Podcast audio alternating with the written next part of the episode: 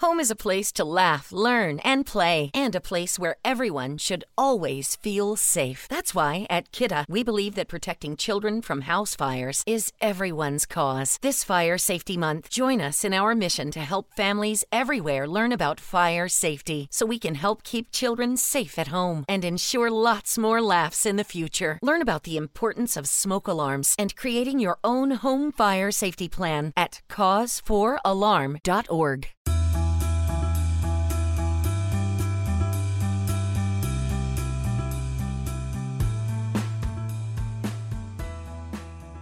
¿Alguna vez se han preguntado por qué comenzar a invertir en criptomonedas? ¿Por qué invertir en bolsa de valores? ¿Y cómo es la vida de una persona que lleva 17 años emprendiendo? Pues hoy tenemos como invitado a Javier Sanz, más conocido como Javi Zone, fundador de Bolsa Zone y de ADSL Zone. Así que va a contarnos todas sus experiencias, va a contarnos también un poco de actualidad, qué es lo que está pasando en China, cuáles son las perspectivas a futuro tanto de las criptomonedas como de la bolsa de valores. Así que prepárense que se viene un super episodio.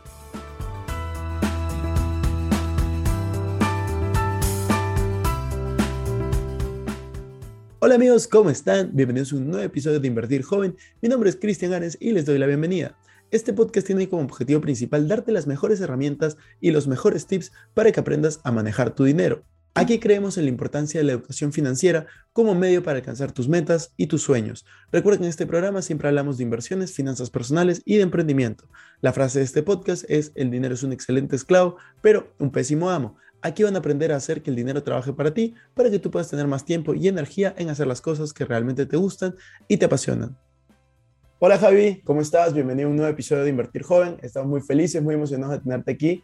Ya hablamos un poco de ti, pero cuéntanos, ¿cómo estás? Pues muy bien, encantado de estar aquí contigo, encantado de participar en el podcast número uno en Perú y bueno, pues encantado de compartir mi conocimiento y mis años de experiencia en inversión en renta variable, startups, criptos, etcétera. Buenísimo, Javi. Justo de, de eso viene la primera pregunta. ¿A los cuántos años comenzaste a invertir? Cuéntanos un poco cómo fue tu historia. ¿Por qué empezaste? Bueno, yo empecé a invertir con 20 años, tengo 37, llevo 17 años invirtiendo en renta variable y bueno, pues desde muy pequeño comencé mi andadura profesional con mis empresas, con 17 años ya monté mi primera web, con 18 ADSL Zone, que estés viendo ahí atrás el letrero, que ya es una web muy rentable y en aquel momento ya lo era, y en el primer momento que empecé a tener pues, una serie de, ahorros que no iba a necesitar, dinero que no iba a necesitar a corto o medio plazo, pues me planteé la posibilidad de empezar a invertir en el mercado variable, que consideraba pues, que podía ser una buena idea y además justo coincidía con el 2007, que era un momento en el cual eh, todas las bolsas estaban en máximos históricos y era justo el preámbulo a la burbuja que explotó de la famosa crisis eh, financiera con el estallido de Lehman Brothers que llevó todas las bolsas al abismo y de hecho pues yo estaba muy expuesto o todo expuesto a España precisamente y aquí tuvimos una crisis muy profunda en el 2008 y bueno pues me sirvió de aprendizaje, ¿no? Pero empecé justo en el 2007 en plena burbuja. Y debe haber sido complicadísimo empezar en ese año y que el año siguiente tu portafolio caiga durísimo. ¿Cómo hiciste para superar esa, esa caída ¿no? en bolsa? Bueno, siempre se dice que en bolsa lo normal es perder eh, al principio, ¿no? Quien se aventura a invertir en bolsa sin formación, como era mi caso en aquel momento, pues lo normal era perder, ¿no? Yo, de hecho, llegué a perder un 50% de la inversión en, medio año. Recuerdo que invertí en la principal operadora de telecomunicaciones en España, Extelefónica, invertí en la principal empresa de energía eh, eléctrica renovable, que era Iberdrola Renovables, invertí en uno de los primeros bancos de España, que era CaixaBank. Los tres valores en seis meses se dejaron aproximadamente un 50%, ¿no? Entonces, en ese momento entendí que, bueno, pues primero que era necesario formación y segundo, pues que no había que invertir en función del tipo de empresa que había, sino pues había que intentar eh, entender mucho más cómo funcionaba la bolsa, entender el análisis técnico, entender el, el análisis fundamental y sobre todo pues abrir un poco la mente y ver exactamente que no tengo por qué solo invertir en mi país, sino eh, pensar en global. Y bueno, pues ahí fue cuando ya a partir de ese momento empecé a invertir en Estados Unidos. Y bueno, pues a, modo anecdótico pues, compré algunas acciones de Google como a 200 dólares, de Amazon a 300 dólares, es decir, eh, cimientos de la cartera que llamamos hoy que han multiplicado por 10 o por 15 en los últimos años. ¿no? O sea que, bueno, me sirvió como aprendizaje, sirvió para que me empezara a formar y sobre todo para empezar a invertir en Estados Unidos y salirme de España, que fíjate, 13 o 14 años después, todavía el, IBEX 35, que es el índice que recoge las 35 principales compañías de España, todavía no ha recuperado eh, los niveles que tenía justo en 2007 cuando yo empecé a invertir aquí. ¿Y en, qué momento dentro de todo eso nace eh, Bolsazón? Bueno, Bolsazón nace oficialmente en junio del 2020. Yo, pues hace cinco o seis años, de forma altruista, bueno, y lo sigo, y lo sigo haciendo, ¿no? De forma altruista, empecé a compartir mi operativa en bolsa primero en Twitter, luego en, Instagram, iba contando las empresas que iba comprando, cómo las iba comprando, cómo las iba vendiendo, por qué entraba en esta, por qué entraba en la otra, ¿no? Y a partir de ahí, pues es verdad que mi perfil social pues empezó a crecer, sobre todo pues un tipo de público muy de finanzas, ¿no? Muy de mercado variable, con menos aversión al riesgo y demás. Y bueno, pues eh, obviamente al compartir ese tipo de conocimientos en redes sociales, pues empiezas a entrar en contacto con personas que, también hacen lo mismo, ¿no? que van compartiendo su operativa y demás. Y así fue como nos conocimos todo el equipo fundador de Bolsazón, que, que somos cinco, y a partir de ese momento montamos un grupo de WhatsApp los cinco para compartir conocimiento. Oye, pues yo estoy, me gusta esta compañía por esto y por lo otro, ah, pues yo estoy invertido en esta. Oye, echad un vistazo a esta que lo está haciendo muy bien. Fijaros en esta IPO que acaba de salir, pero tiene muy buenos números. Y estuvimos pues como un año los cinco en un grupo de, de WhatsApp demostrándonos a nosotros mismos que sabíamos lo que estábamos haciendo y que entre los cinco pues podíamos ser realmente un, equipo muy potente para, llegar a conseguir buenos resultados. Y así es como surge Bolsazón, ¿no? De, esa, de esa unión de los cinco, decir, oye, y si presentamos un servicio profesional en el cual el conocimiento de los cinco lo aunamos y lo lanzamos al resto de la gente, y así es como nace Bolsazón oficialmente en junio del 2020. Buenísimo. Para, para los que no saben, eh, Bolsazón es un son servicios de suscripción eh, con información al mercado y, demás, ¿no? Cuéntanos un poco de eso. Bueno, Bolsazón es, a día de hoy, yo diría, el, servicio premium eh, más importante de renta variable que hay en, español. Nosotros eh, tenemos diferentes canales de Telegram, uno de ellos se llama Ideas de Inversión, que es donde compartimos nuestra operativa y lanzamos ideas de inversión pues con el ticker de la empresa, el precio al que entramos, el stop loss, el motivo o la tesis de inversión, etcétera. Luego tenemos otro canal de noticias donde vamos comentando en tiempo real qué es lo que está sucediendo, noticias que pueden impactar a nuestras acciones o que pueden impactar al, al mercado en general. Y luego tenemos otro canal también de señales o ideas de inversión relacionadas con criptomonedas ¿de acuerdo? Donde vamos compartiendo también la operativa.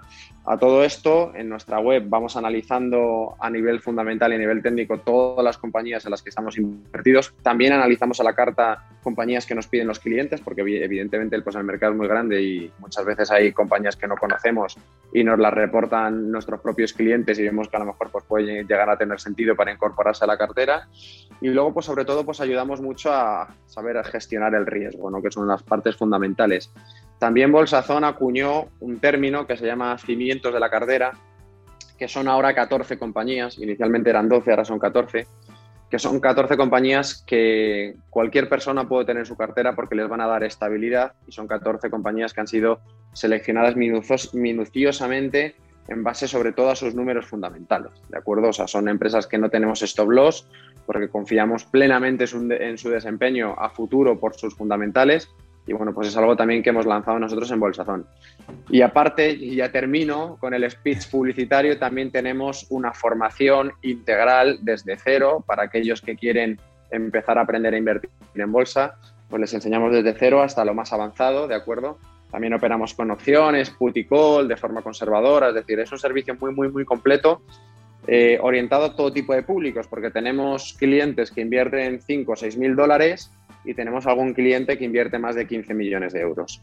Y la forma de operar pues es prácticamente similar. Es decir, el que tiene 15 millones o el que tiene 7.000 sabe que tiene que tener la mitad de su capital en cimientos de la cartera. Además tenemos diferentes niveles establecidos, nivel 1, 2, 3 y 4, en función de la cotización para no comprar los cimientos a cualquier precio.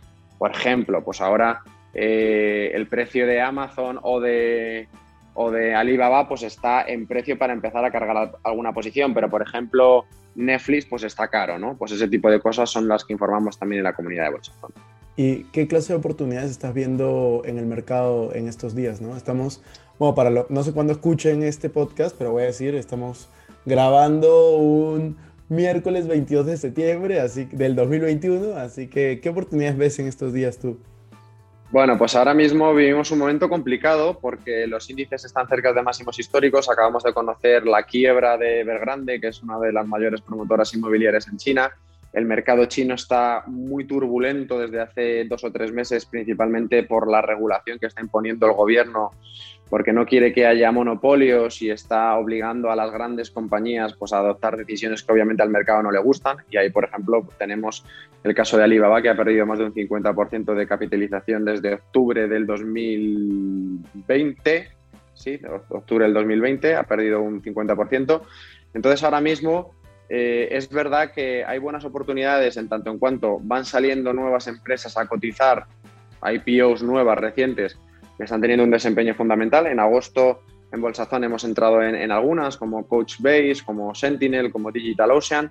Por ejemplo, estos días ha aparecido una empresa de café que se llama Bros. En cinco días se ha revalorizado un 60%, un 70%. Es decir, oportunidades hay, pero también es un momento para saber gestionar el riesgo, para tener una cartera muy, muy cimentada y sobre todo estar en empresas defensivas, porque en cualquier momento pues, podría haber una corrección si la Fed, por ejemplo, decide retirar los estímulos. Y podría ser una corrección absolutamente sana, porque es verdad que desde pandemia pues, eh, el Nasdaq ha pasado de 8 o 9 mil puntos a prácticamente 15 mil.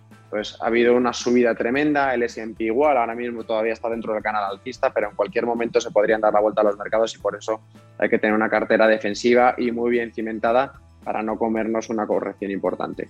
Sí, totalmente de acuerdo con lo que dices. Y yo tengo ahí una, una duda porque hay muchas opiniones divididas respecto a las acciones chinas. Específicamente para hablar de una de Alibaba, ¿no? Tiene fundamentales buenísimos y todos dicen, ¿no? Si estuviera en Estados Unidos, si fuera una empresa estadounidense, pues valdría el doble. ¿Tú qué opinas con invertir en, en empresas chinas y específicamente, para poner un ejemplo y no hablar en general, de Alibaba? Bueno, a mí en general con las empresas chinas me ha ido mal casi siempre. Es decir, yo en, 2018 compré muchas IPOs chinas que salían a cotizar en Estados Unidos y justo me comí toda la caída en el momento que Donald Trump anunció aranceles a China, ¿no? Y fue bastante dramático aquello, ¿no? De hecho, 2018 fue un año negativo a mí, eh, para mí en líneas generales.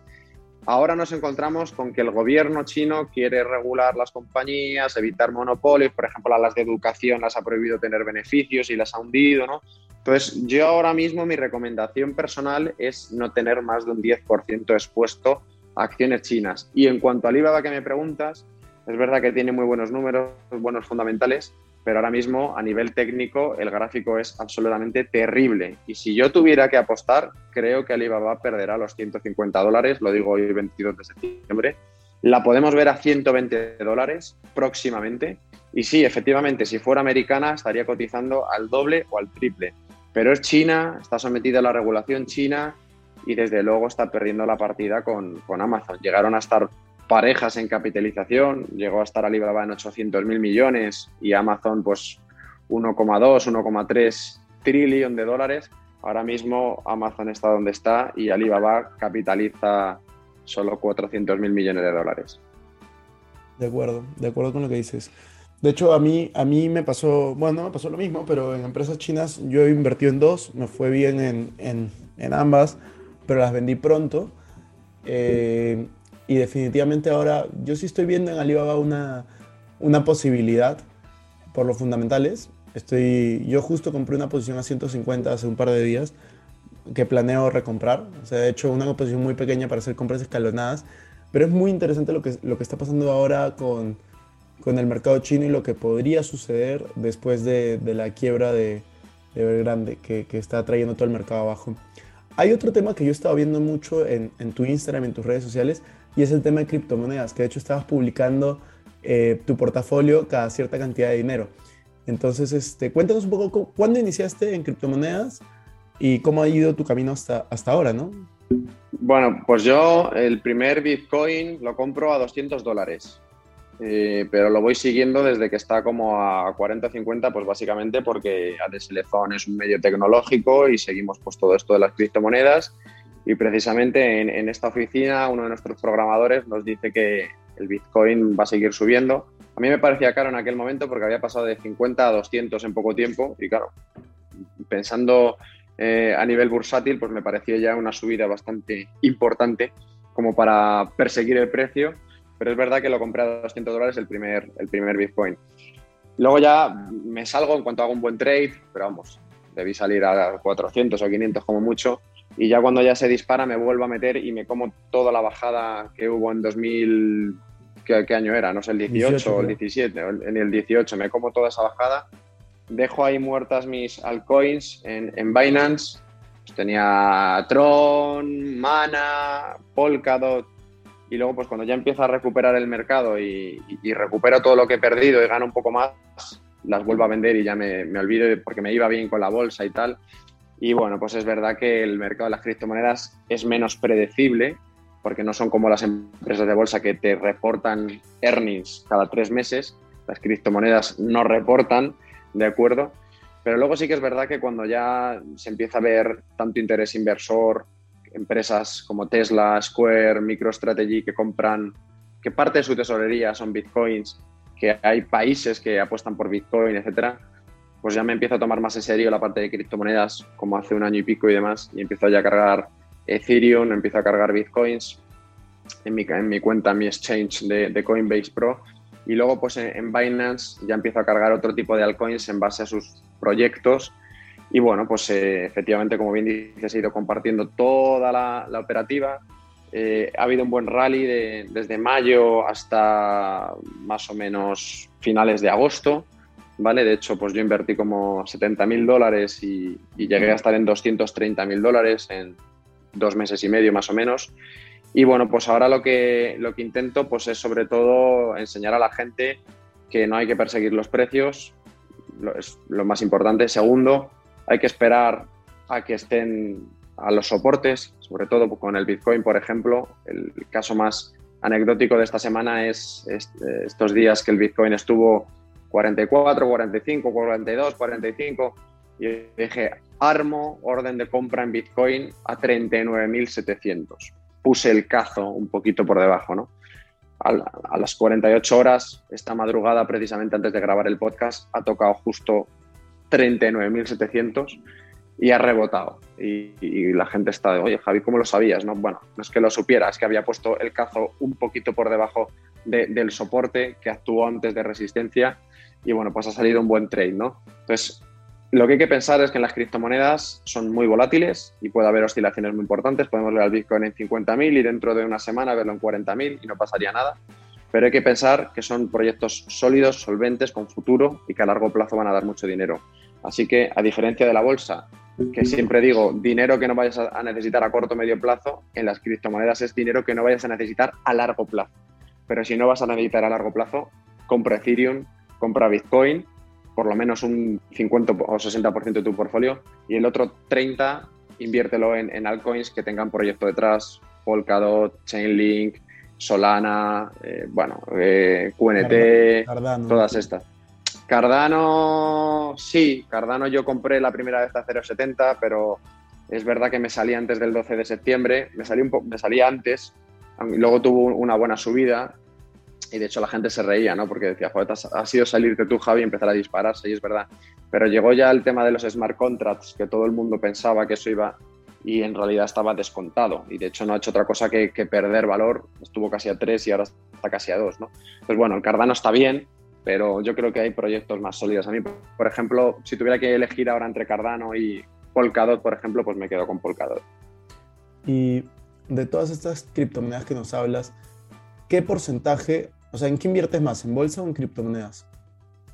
Bueno, yo tengo más dinero en bolsa que en, criptomonedas, principalmente por la volatilidad y principalmente porque me considero que tengo más expertise en, la parte de, bolsa, ¿no? En criptomonedas yo sigo aprendiendo, me sigo leyendo los proyectos a qué se dedican, intento a veces entender, porque claro, todos te dicen lo mismo, es un proyecto descentralizado en la cadena de bloques que pertenece a la plataforma del Ethereum, bien, pero ¿para qué, para qué sirve? ¿Quién lo está utilizando?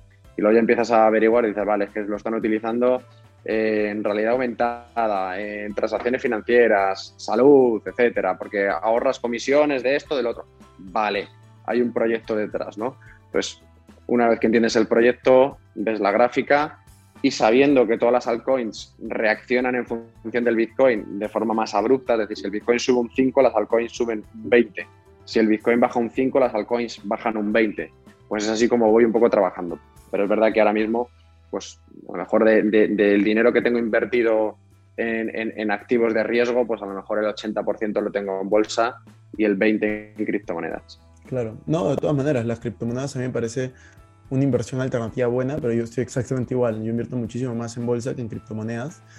Y algo que escuché el otro día y que quería saber si tú lo habías escuchado, qué opinabas, era el Bitcoin es al oro como Ethereum es al S&P 500. No sé si lo has escuchado. Lo he escuchado y también he escuchado hoy que hablan de que el Bitcoin va a llegar a un millón de dólares, ¿no? Bueno, ojalá, ¿qué puedo decir, no? O sea, pues tendré, un, tendré varios millones de, dólares en, los próximos años, ¿no? Pero bueno, yo creo que, hay que tener cierta prudencia, eh, no hay que aventurarse y hay expertos que opinan que el Bitcoin es eh, a largo plazo ganador y también hay expertos que opinan que el Bitcoin a largo plazo es perdedor. O sea que bueno, hay que tener en cuenta que, puede pasar cualquier cosa. Yo creo que es ganador.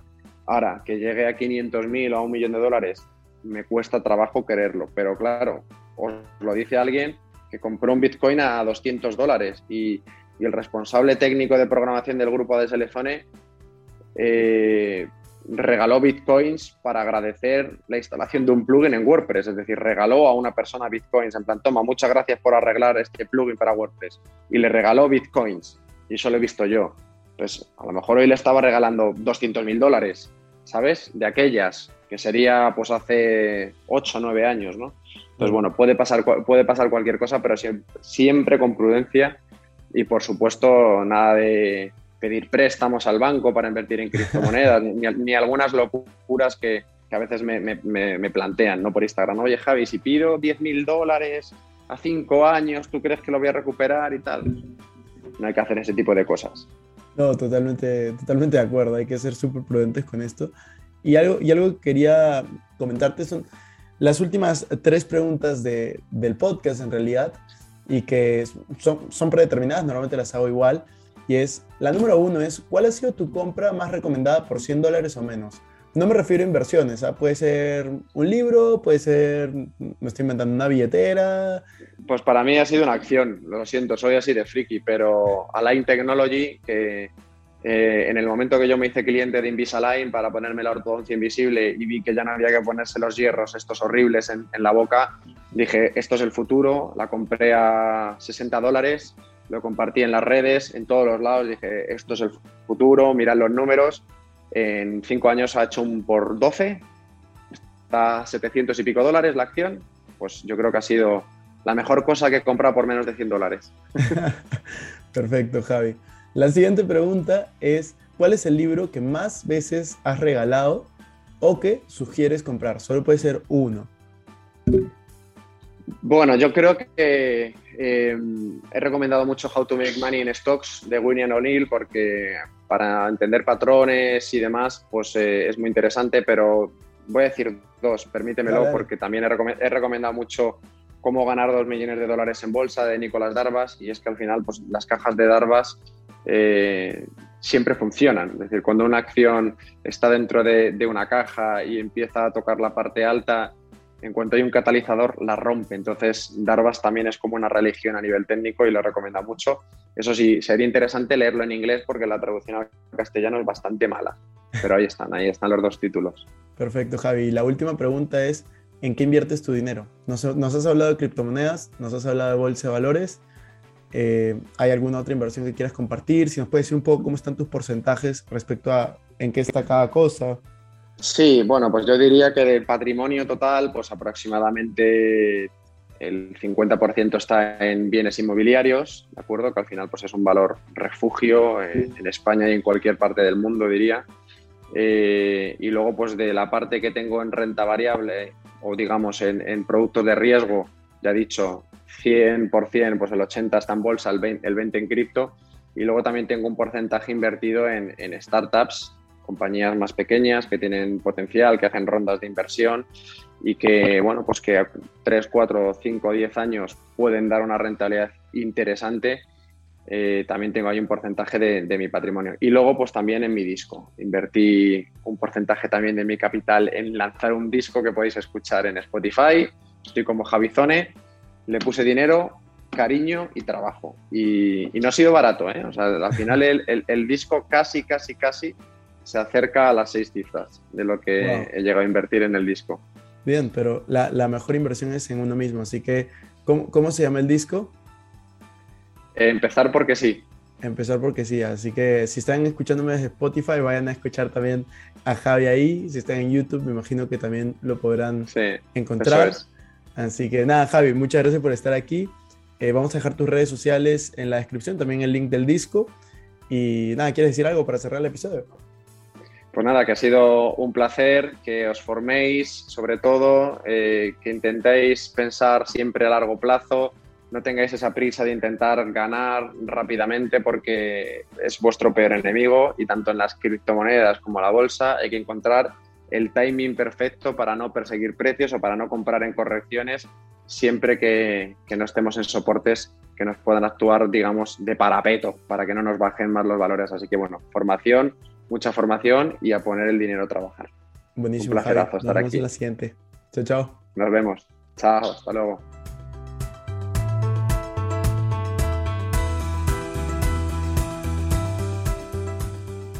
Bueno amigos, eso fue todo por este episodio. No me quiero ir sin antes invitarte a que te suscribas a mi canal de YouTube. Me puedes encontrar como Cristian Arens, también a que me sigas en Instagram como Arens Cristian y que te unas a todos nuestros grupos gratuitos que van a estar en la descripción. No te olvides también de visitar nuestra página web invertirjoven.com donde van a encontrar artículos de finanzas personales, inversiones y emprendimiento. Si nos estás escuchando desde Spotify, no olvides poner follow para no perderte ningún episodio. Y si estás en iTunes, ponle 5 estrellas y deja tu comentario. Sería genial también que puedas compartir este episodio para ayudar a más personas. Gracias por estar aquí, conmigo hasta la próxima semana y recuerda que la frase de este programa es, el dinero es un excelente esclavo, pero un pésimo amo. Hasta la próxima.